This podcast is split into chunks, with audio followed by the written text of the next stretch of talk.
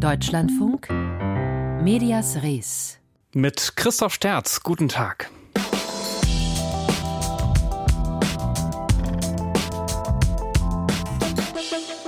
Deutschland ist am Ende. Dieses Gefühl kann bekommen, wer sich ausschließlich bei news.de informiert, einem recht lauten und recht rechten Online-Portal, das häufig sehr düster und eben laut daherkommt und jetzt ein Fall für die Medienaufsicht ist und damit auch für uns. Genauso wie wir uns beschäftigen werden mit der AfD und der ARD, muss man ja immer aufpassen, dass man da die richtigen Buchstaben findet, weil die AfD die ARD gerne abschaffen würde und sie dafür zumindest in einem Bundesland durchaus die Möglichkeit bekommen könnte, den öffentlich-rechtlichen Rundfunk zu beschneiden, was sich wiederum bundesweit auswirken dürfte. Das und mehr in den nächsten 25 Minuten in Medias Res. Uns kümmert, was die Menschen kümmert. So beschreibt sich News selbst. News schreibt sich N-I-U-S, ist ein Medienangebot für, Zitat, Menschen mit bürgerlichen Werten und Ansichten. Und der Chef des Ganzen ist Julian Reichelt, bis zu seinem Rauswurf wegen Vorwürfen des Machtmissbrauchs Chefredakteur der Bild. Der sich in seinen Videos äh, häufig mit den Grünen, sagen wir mal, beschäftigt. Man könnte auch sagen, heftig gegen sie austeilt. Zum Beispiel gegen eine grüne Berufsvereinigung Vereinigung von Polizisten, die er als Zitat Einschüchterungstruppe bezeichnet. Polizei Grün ist nichts anderes als ein digitaler Schlägertrupp, wo echte Polizisten unter dem Namen Polizei als Vollstrecker grüner Ideologie auftreten. Polizisten, die im Schutze der Grünen Partei gegen Presse- und Meinungsfreiheit vorgehen. Das ist eine sehr deutliche Meinung, aber es gibt Leute, die sagen, dass news.de nicht nur viel Meinung liefert, sondern auch unsauber arbeitet. Weswegen t-online.de gerade erfahren hat, dass sich die Medienanstalt Berlin-Brandenburg jetzt mit mehreren Beschwerden beschäftigt, ob News gegen die journalistische Sorgfaltspflicht verstößt. Die Medienanstalt hat uns das gegenüber bestätigt. Der Politikwissenschaftler Markus Linden von der Uni Trier beschäftigt sich beruflich viel mit der neuen Rechten und sogenannten Alternativmedien Medien und eben auch mit News. Und deshalb habe ich ihn gefragt, ob er überrascht ist, dass sich jetzt die Medienaufsicht news.de anguckt. Also das überrascht mich eigentlich nicht. Ich äh, stelle bei dem Portal schon eine gewisse Radikalisierung fest. Ähm, das Portal ist ja 2022 gestartet, erst als Single-Portal von Herrn Reichelt und dann unter dem Namen news.de verknüpft mit anderen Formaten. Seitdem ist es aber aus dem rechtspopulistischen Bereich, in dem es so verortet ist und auch noch in dem demokratischen Bereich zu verorten war, hat es sich ein bisschen wegbewegt. Woran machen Sie das fest? Das mache ich zum Beispiel daran fest, dass eine gewisse Grenze überschritten wird. Jetzt muss man wissen, dass die Macher von news.de ja alle Spezialisten sind. Also das sind Profis, die dieses Portal gestalten. Die wissen ganz genau, was sie tun. Und wenn man sich ein Video anschaut, wie zum Beispiel das, wo Julian Reichelt den versuchten Sturm auf die Fähre von Habeck kommentiert, dann ist dieses Video eigentlich ein Beispiel für eine postfaktische Darstellungsweise. Denn man versucht der Politik zu unterstellen, dass sie Lügen verbreitet, dass es eine Lüge sei, dass Menschen diese Fähre stürmen wollten, obwohl man genau das sieht. Mhm. Aber äh, es ist doch so, bei news.de gibt es tatsächlich auch, auch Nachrichten, die sich mindestens vom ersten Anschein her auch äh, bewahrheiten, also die echt sind und, und wahr. Ja, natürlich. Das ist sozusagen auch immer die Doppelstrategie solcher Portale. Das kennen wir auch von anderen Alternativmedien, äh, dass man versucht, immer irgendwo an einem faktischen Anknüpfungspunkt anzusetzen und man betreibt dann aber eine ziemlich krude Agitation. Also man hat zum Beispiel bei news.de verschiedene Formate. Darüber deckt man das ab. Man hat ein Format wie das von Reichelt, Achtung Reichelt, das ist einfach ein Krawallformat. Das ist äh, nachempfunden dem äh, US-amerikanischen Moderator Tucker Carlson mit seiner Show Tucker Carlson Tonight, die selbst dann Fox zu wild wurde. Äh, auf der anderen Seite hat man dann aber auch ruhige Gesprächsformate. Eins heißt zum Beispiel Schuler, Fragen, was ist. Dort werden dann seriöse Politiker interviewt, eher in so einer Art Kamingespräch. Und dadurch wird dann diese parallele Darstellungsweise von Reichelt sozusagen normalisiert. Mhm. Aber müsste das nicht die Meinungsfreiheit eigentlich aushalten? Oder, oder finden Sie das jetzt äh, auch begrüßenswert, dass so eine äh, staatsferne Landesmedienanstalt guckt und prüft, weil die können im Zweifelsfall einzelne Aussagen äh, unterbinden oder auch ein Zwangsgeld androhen oder sogar das ganze Angebot sperren. Also, also finden Sie okay, dass die das mal prüfen? Also ich kann diese konkreten Beschwerden ja gar nicht einschätzen, die kenne ich ja nicht. Also ich weiß gar nicht, worum es jetzt im konkreten Einzelfall geht. Ähm, ich kann auch Reichelt eigentlich kaum beschneiden in der Art und Weise, wie er jetzt vorgeht. Er kann ja immer bis an die Grenze rangehen. Er weiß genau, wie weit er gehen kann und er testet das sozusagen auch an in seinen Formaten. Viel entscheidender ist meines Erachtens, dass sich die sozusagen normale Politik bewusst ist, mit welchem Portal man es da zu tun hat. Also wenn Politiker der Unionsparteien, aber auch Ralf Stegner von der SPD sich von News interviewen lassen, dann äh, normalisieren sie ein solches Programm. Und damit werden auch die Akteure normalisiert, die dort gesendet werden. Also bei News läuft zum Beispiel jemand als Expertin auf, das ist Eva Fladinger-Pröck. Das ist eine niederländische äh, rechtsradikale und christliche Fundamentalistin, die sehr eng mit der neuen Rechten, insbesondere auch mit Martin Sellner bzw. mit dessen Frau verbandelt ist. Oder Silke Schröder, das ist eine Kommentatorin, die eine Kolumne macht für den Deutschlandkurier, also ein AfD-Portal. Die war auch bei diesem sogenannten Geheimtreffen in Potsdam mit dabei, überhaupt keine unbekannte Akteurin. Solche Akteure werden normalisiert, wenn Konservative zu News gehen und denken, dort gäbe es irgendetwas zu gewinnen. Mhm. Wie steht es denn eigentlich Ihrer Einschätzung nach um die Relevanz von news.de? Denn die Videos äh, und die Gesprächsrunden, die sind ja schon sehr professionell, auch dank der finanziellen Unterstützung eines milliardenschweren Unternehmers hinter news.de, der da steht. Ähm, also wie, wie, wie relevant sind die Dinge, die da passieren? Dieses Portal ist schon relevant. Das ist sozusagen Werteunion TV, so habe ich es mal genannt. Das ist äh, das TV-Programm für die neue Partei von Hans-Georg Maaßen. Sie müssen wissen, in diesem Feld gibt es einerseits die eindeutig rechtsextremen Alternativmedien, wie zum Beispiel das Kompaktmagazin oder die Sezession. Aber es gibt auch Medien, die ein, eine Scharnierfunktion ausüben. Das heißt, zwischen dem Rechtskonservatismus und der neuen Rechten stehen und die dadurch sozusagen auch die neue Rechte normalisieren, die Narrative normalisieren. Und dazu gehört news.de vor allen Dingen als Bildformat. Dazu gehört Kontrafunk als Radioformat und dazu gehört dann Tischis Einblick als Wortformat beziehungsweise als Magazin und Blog. Und haben Sie auch den Eindruck, dass äh, news.de rüberschwappt, dass tatsächlich viele Leute sich das äh, angucken, beziehungsweise äh, die Themen und die Meinungen äh, dann auch tatsächlich diskutieren und äh, hinüberbringen? Ja, den Eindruck habe ich schon. Also es, es, sind ja auch etablierte Politiker, die dort auftreten und die teilen das ja dann auch über ihre Kanäle. Ich hatte heute einen Auftritt bei news.de und habe das und das gesagt. Dann treten dann teilweise auch Landesminister auf in den Gesprächsrunden mit Ralf Schuler. Die Menschen gucken sich dann diese Gesprächsrunden mit Ralf Schuler an und werden weitergeführt hin zu einem Gespräch mit Hans-Georg Maaßen. Dann verbreitet der Hans-Georg Maaßen in dem Gespräch mit Ralf Schuler aber Verschwörungstheorien und die auch unhinterfragt. Schuler ist ein Medienprofi, er könnte da reingehen, aber das macht er nicht. Er lässt den Maßen erzählen vom großen Austausch und er lässt den Maßen antriggern, dass Angela Merkel sozusagen die gewollte Fortsetzung des Kommunismus ist. Man müsse ja nur mal in den alten Akten wühlen und sehen, was die Angela Merkel früher gemacht hat, dann würde heute einiges verständlich. Das sind solche Subtexte und Narrative, die damit hoffähig gemacht werden. Außerdem verbreiten die ihre Sachen auch über TikTok. Das läuft im Moment ganz gut. Und sie haben eine Moderatorin wie Frau Winterfeld, die eine Show macht, die bei Jugendlichen ganz gut ankommt, weil sie so ein bisschen in das Popkulturelle hineingeht. Und glauben Sie, alles in allem ist das ein äh, Format, das Ihrer Ansicht nach irgendwie gefährlich ist aus demokratischer Sicht oder dass man halt als Demokratie und demokratischer Mensch einfach so hinnehmen muss? Ich glaube nicht, dass man das verbieten kann. Ich glaube, dass man im Einzelfall immer wieder schauen muss, was dort passiert. Äh, ich glaube, dass man einzelne Äußerungen sicherlich, einzelnen Falschdarstellungen sicherlich nachgehen kann. Aber im Endeffekt ist es eine Sache der etablierten Politik, auch dem Publikum zu signalisieren, dass man in diesen Bereich nicht reingeht, dass das einfach unseriös ist. Und ähm, dem wird die Politik oft nicht gerecht. Die Meinung des Politikwissenschaftlers Markus Linden von der Uni Trier.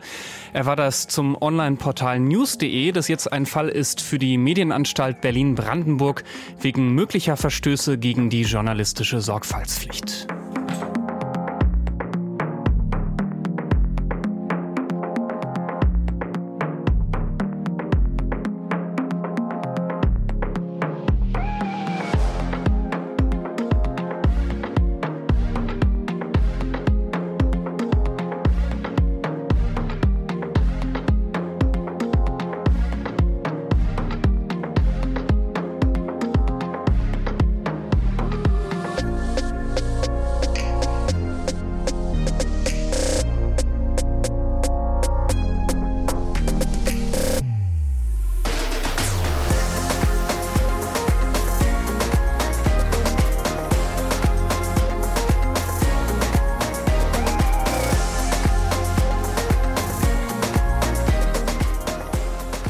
Müssen Medien die Demokratie verteidigen? Und wenn ja, wie? Wie sollten sie zum Beispiel berichten über die vielen Demos gegen Rechtsextremismus und für Demokratie? Und in welcher Intensität sollten sie das tun? Das ist ein Thema, über das in den letzten Wochen breit diskutiert wurde in Medien und Gesellschaft und mit dem sich in diesen Tagen auch unsere Kolumnistin intensiv beschäftigt. Medias Res. Die Meinung von Marina Weißband.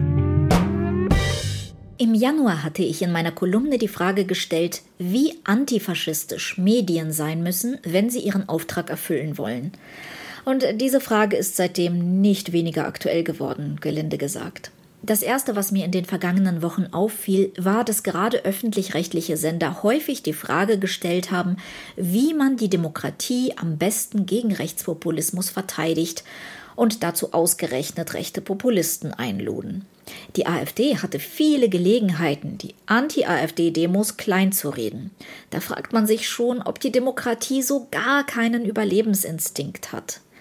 Einige Zuschauer haben öffentlich-rechtlichen Redaktionen geschrieben, in Protest gegen die Einladungen der AfD, aber auch mit der Frage, warum die Massendemos so wenig Raum in der Berichterstattung bekommen.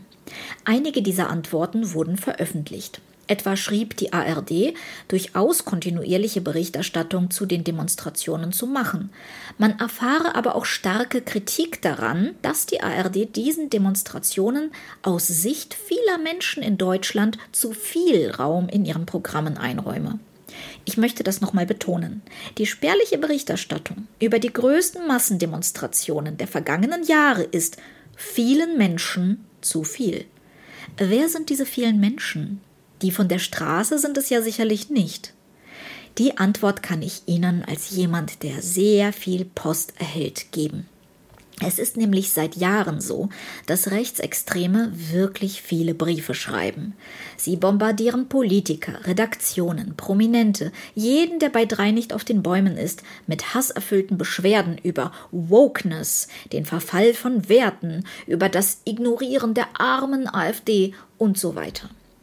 Wenn ich Kontakt zu meinen Lesern und Zuschauern hauptsächlich über die unrettbar nach rechts gerutschte Plattform X und über Leserbriefe habe, dann muss ich unweigerlich zu dem Schluss kommen, dass Deutschland ein rassistisches Land ist, in dem die AfD eigentlich bei 80 Prozent sein sollte. So erklärt sich auch, dass praktisch jede Partei im Bundestag meint, Migrationspolitik verschärfen zu müssen, um wiedergewählt zu werden. Weil Briefe mächtig sind weil das menschliche Gehirn so funktioniert, dass keine objektive Studie einen so direkten Eindruck vermittelt wie der Stapel physischer Briefe auf meinem Schreibtisch. Deutschland ist nicht so rassistisch. Rassisten sind einfach nur gut im Mobilisieren und wütend genug. Was heißt das für Medienschaffende? Sie sollten das Bild ihrer Rezipienten vielleicht kritisch reflektieren und sich nicht nach Briefen richten, die nicht repräsentativ sind. Was welche Gewichtung bekommt, sollte vor allem von der eigenen journalistischen Expertise entschieden werden. Aber solange diese Verzerrung so stattfindet, heißt das für den Rest von uns, schreiben Sie Briefe. Schreiben Sie physische Briefe an Abgeordnete und an Redaktionen. Teilen Sie höflich Ihre Anliegen mit. Denn wenn das der Kanal ist, dann darf er nicht extremen Gruppen überlassen werden. Die Meinung unserer Kolumnistin Marina Weißband hier bei Medias Res im Deutschlandfunk.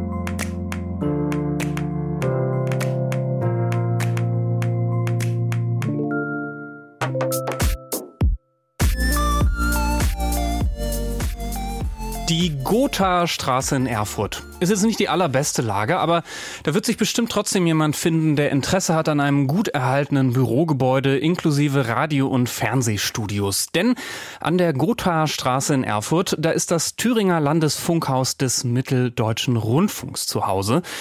Und falls die AfD im Herbst in Thüringen stärkste Kraft wird und sogar den Ministerpräsidenten stellt, dann könnte der nach Ansicht mehrerer Juristen den MDR-Staatsvertrag kündigen, was Björn Höcke übrigens auch schon selbst angekündigt hat, und dann Schluss machen mit dem öffentlich-rechtlichen Rundfunk in Thüringen. Das haben wir hier bei Medias Res schon besprochen, wollen jetzt aber mal gucken, was das eigentlich über Thüringen hinaus für Auswirkungen hätte. Dafür habe ich mich heute Mittag verabredet mit Marc Liesching, Professor für Medienrecht und Medientheorie an der Hochschule für Technik, Wirtschaft und Kultur in Leipzig. Erstmal dazu, ob das seiner Meinung nach mit Thüringen überhaupt ein realistisches mögliches Szenario ist. Das ist auf jeden Fall ein Szenario, das die Staatsverträge selber vorhalten, weil sie jeweils Kündigungsklauseln enthalten für die Bundesländer, Staatsverträge zu kündigen. Das ist ganz üblich, das wird eigentlich in jedem Länderstaatsvertrag äh, vorgesehen. Und so ist es sowohl im MDR-Staatsvertrag der Fall als auch in den weiteren Medienstaatsverträgen, die ja auch die Finanzierung des öffentlich-rechtlichen Rundfunks zum Gegenstand haben. Jetzt ist ja der MDR eine Dreiländeranstalt. Da ist nicht nur Thüringen dran beteiligt, sondern auch Sachsen und Sachsen-Anhalt. Welche Auswirkungen hätte äh, ein Thüringer Ausstieg für den MDR? Also wenn jetzt allein Thüringen aussteigen würde, dann wäre nach der Kündigungsklausel der MDR noch nicht aufgelöst, weil es ja insgesamt drei Länder sind. Dann würde der Staatsvertrag erstmal fortgelten zwischen den beiden übrigen Bundesländern. Nur wenn ein weiteres Land natürlich hinzutritt, dann ist klar, dann haben wir keinen Vertrag mehr, dann ist ja nur noch ein Land übrig. Dann würde der MDR in der Tat ähm, aufgelöst werden. Aber da bräuchte es halt über Thüringen hinaus noch ein zweites Bundesland, das dann kündigt. Na gut, da würde mir jetzt persönlich Sachsen einfallen, da wird auch gewählt. Könnte da ein ähnliches Szenario eigentlich blühen? Ja, selbstverständlich. Also nach den Regularien ist es so, dass man zwei Bundesländer dann braucht. Sachsen wäre dann ein weiteres, das dann ausschert. Und dann hätte man die Rechtsfolge des Auflösens des MDR in dem Fall nach den juristischen Vorgaben. Wie wahrscheinlich das ist, hängt natürlich ab von dem ähm, Ausgang äh, in den Ländern und vor allem auch weiter davon, ob auch die Parlamente zustimmen müssten, wenn man so einen Staatsvertrag kündigt. Das ist ja eine weitere juristisch offene Fragestellung. Das heißt also äh, ein Szenario, das möglich ist, aber äh, ja, einige Dinge sozusagen erst erfüllt sein müssten dafür. Gucken wir trotzdem äh, darauf äh, und gucken uns jetzt nochmal äh, Thüringen und den MDR an, der ja innerhalb der ARD organisiert ist. Äh, da würde ja sicherlich auch einiges ins Ungleichgewicht kommen, oder? Es ist natürlich auch denkbar, dass äh, Bundesländer also insbesondere neue Bundesländer, ähm, sich auch überlegen, über den Anstaltsstaatsvertrag hinaus noch die allgemeinen Medienstaatsverträge zu kündigen. Ausgeschlossen ist das nicht. Und dort ist ja das generelle äh, Rundfunkfinanzierungssystem geregelt. Und wenn das gekündigt würde, dann wären die Auswirkungen in der Tat wesentlich erheblicher, weil sich dann natürlich das auf den Rundfunkbeitrag im Gesamten auswirken würde. Weil dann beispielsweise Menschen in Nordrhein-Westfalen einfach mehr bezahlen müssten oder in, in Berlin oder, oder wo auch immer? Äh, letztlich in der Konsequenz wäre das nicht ausgeschlossen, weil ja alle Rundfunkbeitragszahler äh, in der Bundesrepublik finanzieren ja insgesamt sozusagen einen Topf. Und da entstehen dann sozusagen aus diesem Topf Summen von etwa 8,5 Milliarden ähm, Euro und daraus werden dann ja alle öffentlich-rechtlichen Sender, insbesondere ARD, ZDF und Deutschlandfunk werden daraus ja äh, finanziert. Und wenn jetzt ein Land wegbricht und die Zahler sozusagen dieses Landes wegbricht, etwa weil der Rundfunkbeitragsstaatsvertrag gekündigt wird, dann ist halt weniger Geld in dem Topf. Und dann müsste man sich halt fragen, wie das aufgefangen würde. Eine Idee wäre vielleicht dann, dass man den Rundfunkbeitrag für die anderen erhöht. Aber dann hätte man natürlich äh, unter dem Grundsatz der Beitragsgerechtigkeit natürlich viele Fragestellungen aufgeworfen. Na, das ist klar. Unsere Redaktion hat letzte Woche in einer Pressekonferenz den ARD-Vorsitzenden Kai Gnifke befragt zu dem Thema. Äh, und ich schlage vor, wir hören uns mal einfach seine Antwort zusammen an. Aus meiner Sicht macht es jetzt für uns überhaupt keinen Sinn, so ein Spielchen zu spielen, was wäre, wenn, sondern zunächst mal hat der Souverän das Wort. Das ist das Volk. Das entscheidet, wie die Parlamente zusammengesetzt sind. Und dann muss man den nächsten Schritt gehen und sagen, welche Mehrheiten bilden sich dann dort und äh, welche Regierungskonstellation. Darüber zu spekulieren, das fände ich ähm, aus meinem, meiner Position heraus ja fast schon anmaßend. Wie finden Sie diese Aussage, sich so komplett zurückzuhalten? Naja, also erstmal ist das, was Herr Kniff gesagt, natürlich eine Binse. Selbstverständlich muss erstmal das entsprechend so sein, dass die politischen Konstellationen vom Volkssouverän gewählt werden. Das ist schon klar. Ähm, aber ich halte es durchaus auch für berechtigt, dass man ein bisschen in die Zukunft schaut und auch so gewisse Folgenabschätzungen schon vornimmt, um dann nicht so ein bisschen wie der Ochs vorm Berg zu stehen, wenn es dann da ist. Also die Konstellation schon mal in den Blick zu nehmen, hielte ich nicht für verkehrt.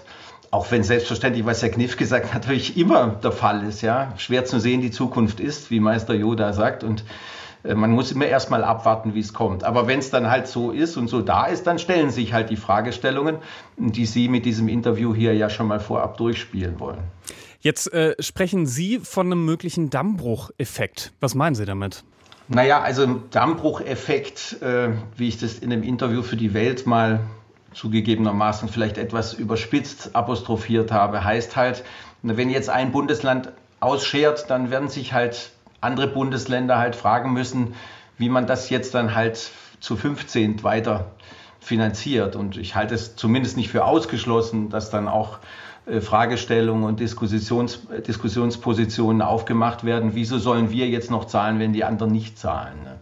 Und Sachsen-Anhalt etwa hat ja bei der letzten Beitragserhöhung 2021 jetzt auch nicht überwiegend das Stimmungsfluidum verbreitet, dass man diesem, hinter diesem Rundfunkbeitrag geschlossen steht. Ich könnte mir deshalb vorstellen, dass auch in anderen Bundesländern durchaus ähm, dann diskutiert wird, wie man sich dann verhält und möglicherweise dann eben die Furche, die Thüringen dann gezogen hätte, im Konjunktiv formuliert, äh, der dann hinterher zu springen. Aber auch das ist in der Tat, und da gebe ich Herrn Kniff gerecht, halt noch sehr spekulativ, weil es dann natürlich sehr weit in der Zukunft liegt und abhängig ist von zahlreichen Prädispositionen, die wir heute noch nicht überblicken können. Marc Liesching, Professor für Medienrecht und Medientheorie an der Hochschule für Technik, Wirtschaft und Kultur in Leipzig, über die Frage, was passieren würde, wenn ein möglicher AfD-Ministerpräsident in Thüringen die Axt anlegt an den öffentlich-rechtlichen MDR.